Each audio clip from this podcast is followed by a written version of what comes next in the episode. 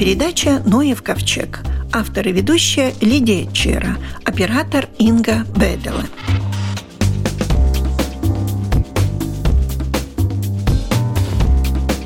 В Музее природы прошел семинар. Название «Загрязнение вокруг нас». И мы узнали о том, чем мы дышим, опасен ли микропластик, а также какой уровень шума угрожает здоровью. И возможно ли нулевое загрязнение? Слушаем. Меня зовут Александра Канищева. Я работаю в Латвийском центре среды, геологии и метеорологии. Я занимаюсь качеством воздуха. И вот скажите, пожалуйста, вот сейчас так много пыли. Что делать и что в составе этой пыли? В состав пыли входят очень разные элементы. Они могут быть как органические, так и неорганик разные. А, это могут быть тяжелые металлы, это могут быть полицикличные ароматические углероды, это могут быть разные соли. Это еще с зимы, да, соли? Соль к нам приходит не только с материала, который посыпают дороги зимой. Эта соль к нам приходит также также, так как мы находимся в Приморском крае, часть этой соли естественным образом появляется в воздухе.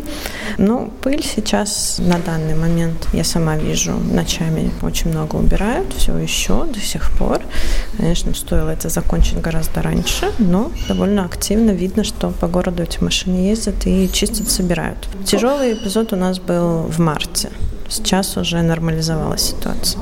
То есть э, пыли было больше в марте? Да, в марте было значительно Это после больше. зимы, да?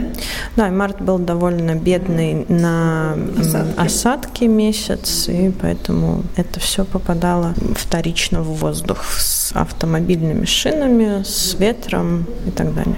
Но вы, конечно, этого не помните, а я помню, что были трамваи, которые разливали воду так довольно широко, и машины были даже такие с водой, которые лили в старых кинофильмах, можно увидеть только сейчас. Хотелось бы, чтобы эти машины вернулись к нам, потому что те машины, которые сейчас песок собирают, они тоже выбрызгивают воду, но, на мой взгляд, не в достаточном количестве, в особенности в жаркий день, но за 10 секунд высыхает. А мы имеем представление, как Рига выглядит по сравнению с другими европейскими городами? Да, определенно. У нас качество воздуха значительно лучше, чем в Центральной Европе, но мы все еще не догнали наших северных друзей. У них немножко получше, потому что у них немножко другой рельеф, меньше плотность населения, и города они свои строят немножечко иначе. Пониже у них застройка, не такая, не такая тесная. Никогда не обращала внимания на такие вещи. А вы видите все, что не видят простые люди. А то, что зимой перешли с соли на гранитную такую, как это камешки такие гранитные, это лучше, на ваш взгляд, для качества воздуха? Сложно сказать, потому что весь этот материал успевает уже под воздействием этих шин немножко-немножко стереться, и пыль все равно появляется. Потому что этот щебень не главный он компонент этого материала. Там есть еще и соль, там есть еще и пыль. И побольше всякие частички, они как магнит собирают на себя более маленькие. Ну и, соответственно, собравшись, они опять могут подняться. Опять так что... воздух, да. да. Опять воздух. У вас в разных концах Риги стоят такие центры наблюдения за качеством воздуха. Как часто вы берете эти анализы и какой район у нас страдает больше всего? А какой самый чистый? У нас всего две станции в Риге. Этого абсолютно достаточно по европейским требованиям. Одна у нас наблюдает за эффектом транспорта на качество воздуха, другая у нас наблюдает, э, скажем так, за среднестатистическим воздухом. Она у нас стоит в парке. И исходя из данных, которые эта станция получает, Вторая. да, вот эта парковая станция, фоновая станция, мы можем оттуда экстраполировать примерно какое качество воздуха в каких-нибудь спальных районах, например. В парке станция стоит далеко от воздействия транспорта, далеко от воздействия каких-то... Много зелени там. Да, и там воздух достаточно хорошо перемешался со всеми загрязнителями, чтобы мы могли примерно сказать, что такая же ситуация в Пардаугове где-нибудь, такая же ситуация примерно где-нибудь в других спальных районах, там в Плявниках, там в Пурцемсе и так далее. Мешцемсе. Да, Мешцемсе, да. Конечно, там, где зелени побольше, там, где рядом есть вода тоже, какие-нибудь спрудики, озера, там получше можно считать. Но именно замеры мы не делали в таких местах. Мы очень хотим в Пардаугове поставить э, Реально станцию. поставить, а не предполагать, да? Да, нам бы очень хотелось, чтобы там была станция, и Рижской думе тоже, насколько я знаю, хотелось бы, чтобы там была станция, и она там не помешает потому что мы можем очень убедительно сказать о том, какое качество воздуха на этом берегу, исходя из тех станций, что у нас есть. То же самое сказать о том, нельзя быть уверенным, что это тоже и на тот берег можно приписать то, что мы меряем здесь. Мы знаем, что на том берегу температура воздуха чуть-чуть пониже всегда. Немножечко другая там застройка, немножечко другой транспорт, то, как устроена сетка транспортная. Это те факторы, которые могут повлиять, и станция там не помешает. Всегда правобережье было в выгодном положении. Более элитарные районы, наверное, люди. Всегда левобережье было такой как бы второй категории. Но это исторически, это не сейчас, конечно. Просто, ну, видите, в отношении станции так и осталось. Скажите, что вас интересует как ученого? Что бы вы хотели еще узнать больше о воздухе, который вот в столице? Я бы хотела узнать про те вещества, которые не нужно мерить обязательно, потому что есть, э, а, есть такие, да? Да, есть огромный список веществ, которые не предполагают обязательного их мониторинга. Нету требований к тому, как их измерять, где, какие методы использовать. Они считаются появляющимися, скажем так, но на самом деле об их негативном эффекте мы знаем уже десятилетиями. Но в силу того, как устроено введение каких-то новшеств, некоторые из этих вещей, вот мы чуть-чуть посмотрели, вроде концентрации низенькие, мерить не будем. Требований обязательных к этому нет. Я бы хотела, чисто вот мой такой индивидуальный профессиональный интерес, это узнать именно про такие вещества, которых мерить не обязательно. Не мерят, да. Скажите, а серьезно, когда из пустыни приходит воздух, когда даже весь воздух становится практически непрозрачным, это реально так далеко доходит вот качество воздуха? До нас доходит в очень маленьких количествах, и если и доходит, то скорее оно придет к нам с осадками нежели чем оно именно как такая масса пыли воздушная придет. Не доходит до нас именно в таких объемах. Чуть-чуть, чуть-чуть доходит. Mm-hmm. Совсем чуть-чуть. Как начало лета характеризуете для воздуха? Сейчас очень-очень хорошее качество воздуха везде, на всех станциях у нас или хорошее, или очень хорошее по нашему индексу. Нам, я считаю, повезло достаточно в этом году. Э, наши метеорологи предполагают, что у нас периоды жары будут чередоваться периодами дождей, что нас, конечно, очень спасет от большого загрязнения воздуха.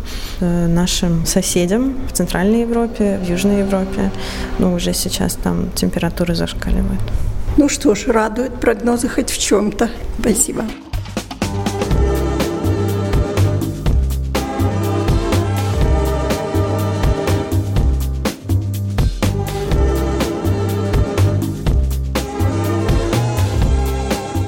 Зовут Инта Диманта Даймонтовича. Я ученый из Института Латвийский гидроэкологический институт.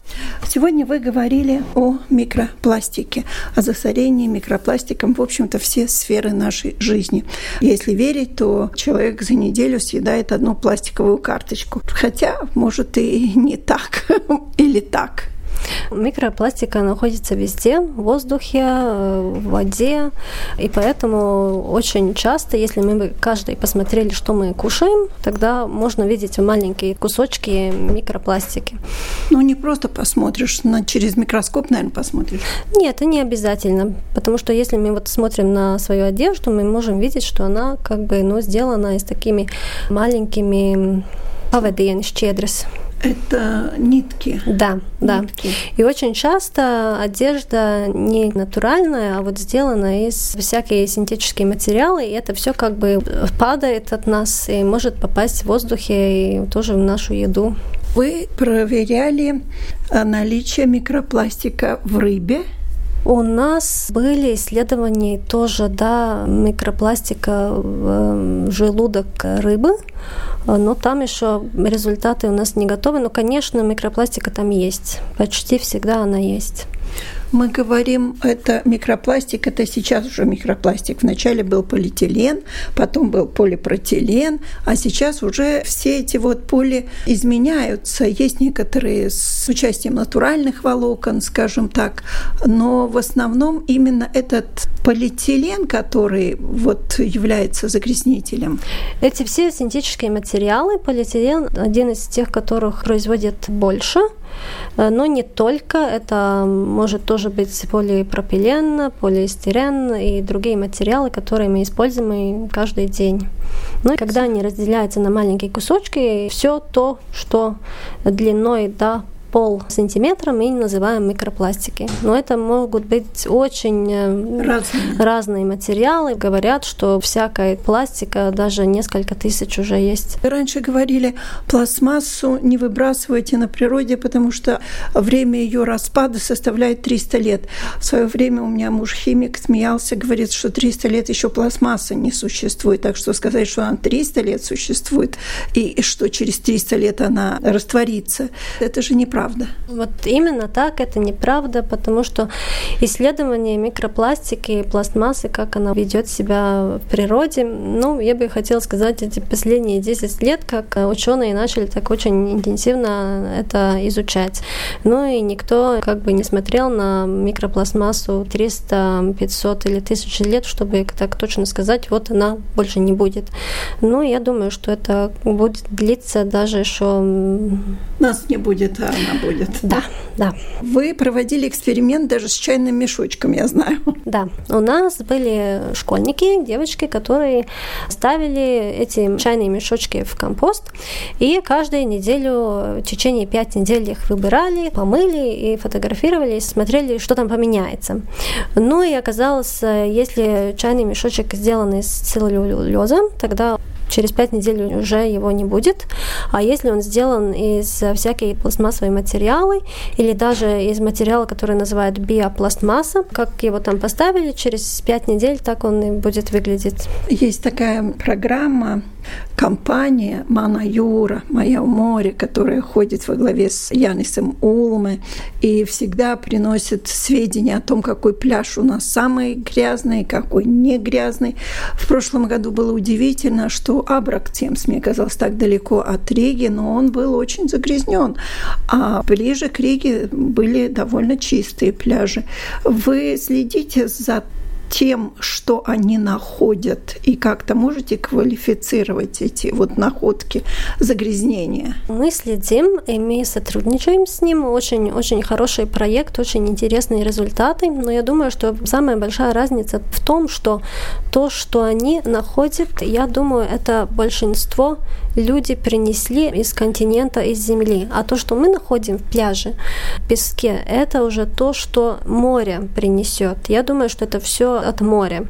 И если смотреть на всякие водяные течения, я вот думаю, что это то, что нам скажет, откуда, почему так много есть в том пляже, где даже людей нет, а в том, где людей много, может быть так, что микропластмассы почти нету. Это как бы не люди, это уже то, что нам принесет море, так как нам не обязательно загрязнять тут, чтобы у нас было много микропластмасса, потому что это как бы глобальная проблема, и микропластмасс можно принести от э, другими странами, краями, пляжами с водяными течением. Это правда, что иногда как пугалка звучит, что где-то курсирует много тысяч тонн остров, именно собранный из микропластика, из загрязнения где-то по океану. Да, такие острова есть. Об этом существуют публикации. Ученые сделали и смотрели. И, например, у нас был эксперимент, где мы ставили пластмассу, такие металлические бочки в пруде, и они тоже делали такие маленькие как бы острова. И то, что мы нашли потом, изучали, что под этими пластмассовыми крышками кислород ниже, чем в тем бочкам, где пластмассы нету. Ну, я думаю, что в океане может быть то же самое. Вот эти большие как бы территории, где вот уже есть э, загрязнения, такие как островы, которые плавают, что под ними кислорода меньше, чем э, там, где пластмассы так много нет. А насчет рыбы, что лучше, речная рыба или норвежский лосось? Это очень трудно сказать, потому что если мы смотрим как бы точки зрения микропластмассы, она повсюду. Потому что даже ее нашли там Арктика и такое место, где вообще людей нету, потому что микропластмасса, она тоже, ее можно принести с дождем, ветром и так далее, и так далее. Ну и рыба, конечно, не будет микропластмассы, так больше там будет вот эти всякие тяжелые металлы. Так как загрязнение есть всякое, и это не обязательно пластмасса. А куда-то вот э, вы исследовали озера, например, в озерах тоже есть микропластмасса, но в озерах же практически стоячая вода. Где она сохраняется? Она прямо вот по дну плавает? Сперва пластмасса плавает, потом она обрастает всякими микроорганизмами, и тогда она вот потеряет свое... Эм, Внешний вид теряет. Да, и она начинает тонуть, тонуть, да. И потом она как бы собирается в дне воды, и уже потом или она сама, или вот всякий организм, который кушает, и кушает вместе с пластмассой, ее перенесет глубже и глубже. И то, что мы нашли, например, у нас есть пробы из озеров, которые уже старые пробы из 1730-е годы, когда пластмассы, конечно, не было, но там мы тоже находили микропластмассу. Хуже то, что ее никак нельзя собрать, кроме как механически. Металл можно магнитом как-то притянуть, а пластмассу уже никак. Как с ней бороться? Есть хоть какой-то смысл? То, что мы можем, каждый, конечно, делать, это думать о том, чтобы ее не стало больше. больше так быстро, как это вот есть теперь. И особенно работать с детьми, школьниками, рассказывать, э, учить, что очень важно, например, не покупать больше, чем тебе нужно. Мы очень стремимся вот ну, э, наши дни... Да, да, вот именно. А когда смотрели на пляже, больше всего остатков чего? Пластмассовых бутылок, сигаретных окурок? Или? Мы смотрели больше на микропластмассу, и там уже трудно увидеть, откуда она, от какие предметы э, она сделана, но то, что мы видели, просто собирая пробы, что очень много было шариков, всякие детали шариков или целые шарики, вот эти как вот как номер странно. сделанный на день рождения, там вот три или четыре, кому-то было день рождения, а потому этот шарик, он уже как бы еще долго и долго там или в море, или в кустах его можно найти.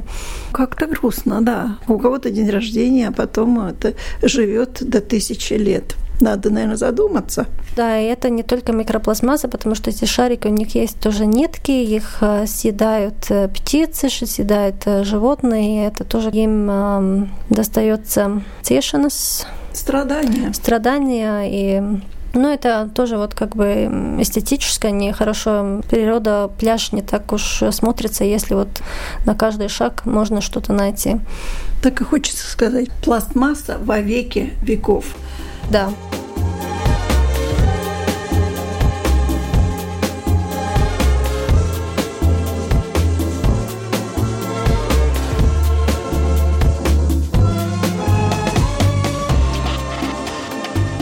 На этом семинаре я узнала, что шум бывает разный.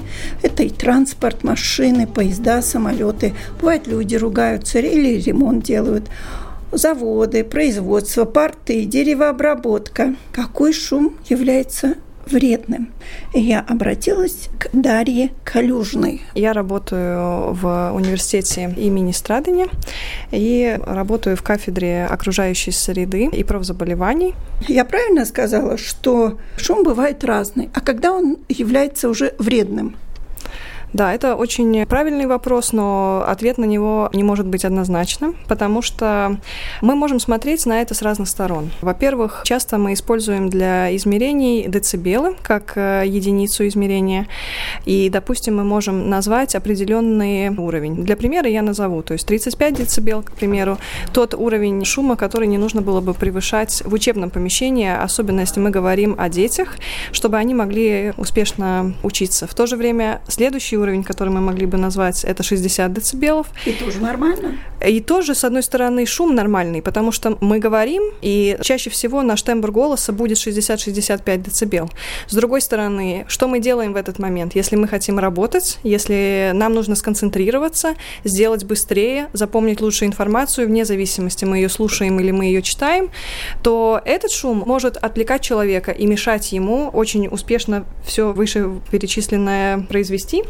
Опять же, если мы говорим о законодательстве, то 80 дБ будет указано как максимальный уровень с той точки зрения, что мы говорим о людях, которые профессионально подвержены повышенному шуму. И если человек 8 часов в день подвержен шуму выше 80 дБ, то уже э, доказано то, что у человека повышенная возможность раньше или позже, что это будет иметь влияние на его слух, ухудшится слух постепенно. Может быть, вначале только субъективно для него, что он хуже слышит, а потом уже и объективно можно это доказать. С другой с точки зрения, так как мы сегодня говорим о шуме в среде, то здесь мы не говорим так много о влиянии на слух и на слуховую систему, а мы говорим о влиянии на качество сна, на то, как, выполняя обычные ежедневные наши обязанности, насколько хорошо мы можем сконцентрироваться и сделать это успешно. Или нам нужно повышать голос, и за счет этого будет, чтобы нас услышали, чтобы нас расслышали, чтобы мы сами поняли, что мы говорим. В таком случае уже нам нужно будет повышать голос. Это будет другой эффект. И, безусловно, определить такой определенный уровень, он, он индивидуально будет однозначно отличаться. Что у человека вызывает тревогу или стресс, или, или другого рода реакцию, или нет. Это будет действительно очень отличаться от индивидуальных особенностей человека. Поэтому такой определенный безопасный уровень мы не можем назвать. Я с вами абсолютно согласна. Так как я радиожурналист со стажем 45 лет, любой шум вызывает какой-то фактор такой преувеличенности. Поэтому я обожаю тишину. И, наверное, многие так любят, не только я. Это действительно очень индивидуально. Это можно даже объяснять с точки зрения, как иногда людей подразделяют на интровертов и экстравертов. Тоже это, конечно, вопрос, что мы будем дефинировать как экстравертов или интровертов, но это действительно очень может отличаться. Есть э, исследования, которые смотрят, э, допустим, если мы слушаем музыку, пока мы делаем какое-то определенное действие, да, мы пишем, печатаем или читаем что-то, то есть люди могут использовать наушники и слушать музыку, параллельно тому, что человек делает.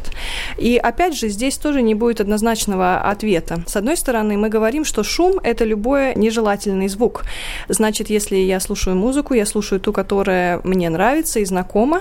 Опять же, если мы будем искать доказательства, имеет ли это положительный или отрицательный эффект, очень много говорится о том, что вопрос, что именно мы делаем. Может быть, это механическая работа, может да. быть, это простая такая умственная работа. Музыка – это хорошо известно известная нам музыка, или наш мозг будет подключаться к новой музыке, которую нужно, опять же, параллельно обрабатывать? Я, например, могу резать салат и с удовольствием слушать музыку. Я могу вязать и смотреть фильм. Да. Это все нормально. Безусловно, да. То есть... Это э... мне не мешает. Угу. Вы как-нибудь проверяли вот шумная ли Рига вообще? И есть ли районы, в которых более шумно, а в каких э, более такие тихие районы? Да, конечно, различия есть, и мы сами знаем о относительно тихих районах или шумных районах. Если, допустим, вблизи нас Андрейсала или любая вот. портовая территория, и где происходят эти загрузки, перегрузки, то, безусловно, в этих территориях даже ночью это более шумные территории. Также есть другие территории, которые очень хорошо можно видеть на карте, где ярко выраженный шум, допустим, от производства. В то же время, если есть истинный интерес, я на самом деле советую каждому посмотреть, ведь мы можем в Риге, если мы говорим конкретно о Риге, то каждый мы можем э, использовать данные, которые доступны на домашней странице Риgas Домес Майоклю un Департаментс, и там мы можем приблизить карту и прямо выбрать конкретный адрес и посмотреть, какой именно шум. Это автотранспорт или это трамвай или это железная дорога, что именно влияет на нас и насколько эта волна шумовая распространяется на наше конкретное здание. Конечно, с этой точки зрения, если мы это находим, мы говорим о шуме в окружающей среде. У нас есть еще шум внутри помещения. Это да. уже у каждого будет, опять же, дополнительное и свое. Да. А все-таки вот максимальный уровень шума можно как-то определить? Да, конечно. Человеческим ухом можно услышать. Вообще, если мы смотрим на то, что мы можем услышать, такой минимальный порог, он и будет выражен 0 дБ. Но если мы проведем вот обычное простое измерение, и мы, допустим, будем, как мы считаем, в тишине, никогда не будет 0 дБ. Может быть, будет 20 дБ, может быть, у нас работает холодильник, еще что-то, и у нас будет 30 дБ. То есть шум, он относительный. С одной стороны, да, человек может от 0 дБ до 140, да, когда уже порог, когда этот шум, он доставляет боль, потому что он механически повреждает структуры уха. Но, с другой стороны, какой самый максимальный звук Вообще, мы можем услышать? Да, да. да, человека? Ну, порог э, боли — это 135-140 децибел. Это какой-то вот, может, такой очень ярко выраженный быть импульсовидный шум вдруг, который может механически уже повредить наше ухо. Я сразу представила такой фантастику, фильм, который, когда идет такой жуткий звук, есть такие типа сирены, и э, люди просто падают замертво. Неужели от звука можно умереть? Наверное, да, это, это все-таки фантастика. Интересный, интересный вопрос, но с другой стороны, если говорить серьезно, то о чем сегодня мы говорили, о том, что шум не только исчисляется в децибелах. То есть нам очень важно брать, какой диапазон частоты у шума. И даже если мы производим в нашем институте замеры, мы всегда делаем перерасчет в зависимости от частоты. Допустим, шум может быть низкой частоты. Ухо человека хуже всего воспринимает низкочастотные звуки. В то же время это не исключает того, что этот шум есть. Есть исследования, которые пытаются доказать связь низкочастотного шума с различными э, эффектами на наше здоровье. И, допустим, у человека начинает начинается приступ эпилепсии или повышается давление. То есть это вопрос Вызовет ли это смерть или вызовет ли это сиюминутную? Я не думаю, что нам надо бояться, что нам нужно определенно говорить обязательно о летальных исходах.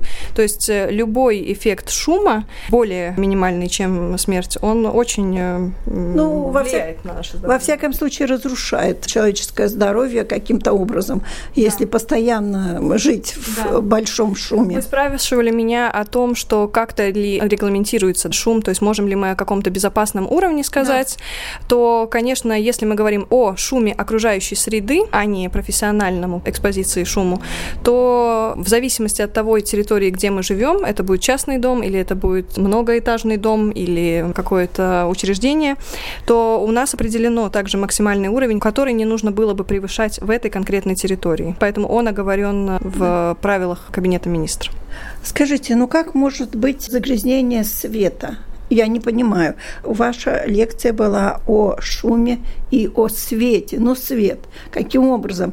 Gaismas piesārņojums. Я вообще не понимаю такое словообразование. Шумовое загрязнение мы считаем, что искусственный свет может создать световое загрязнение в случае, если этот э, свет у нас имеется в то время, которое для нас физиологически неприемлемо, назовем так. Да. Это значит то, что, допустим, примеры светового загрязнения – это любое освещение улиц или то освещение, которое от э, рекламных столбов, от реклам, которые у нас стоят на улице, или это освещение от едущих машин. То есть это освещение, которое которое в ночное время влияет на наш э, циркадианный ритм, на выработку наших гормонов, на то, чтобы мы могли в определенное время вставать и в определенное время ложиться, и выработка гормонов не изменялась. В то же время это совсем никак не значит, что мы должны, опять же, отвергать свет. Свет очень важен для всех наших процессов физиологических, и хорошее освещение внутри помещения, оно, безусловно, обязательно должно быть. А загрязнений в, в, в окружающей среде говорят тогда, когда это нежелательное, ненужное, лишнее освещение в том месте, где оно не должно быть. И это не значит, что нам не нужно освещать улицы, но говорится о том, что мы должны использовать свет в том объеме, в котором это нужно для того, чтобы осветить конкретную улицу, или это можно организовать сенсором, когда человек приближается, и тогда мы освещаем эту территорию так, чтобы не создавалось дополнительное освещение в окружающую среду. А остается в силе еще правило Кабинета министров, что шуметь после 23 часов нельзя, а осветить в окна как? Тоже есть какие-то правила? Насчет шума, конечно, с помощью полиции и самоуправления мы можем решать вопрос, если есть шум после 23, а касаемо загрязнения света, у нас есть правила Кабинета министров касаемо освещения в помещениях, в зависимости от того, какую работу мы выполняем в этом месте, но регламентирование именно загрязнения света на данном этапе оно не имеется. На этом наша передача заканчивается. Всего вам доброго!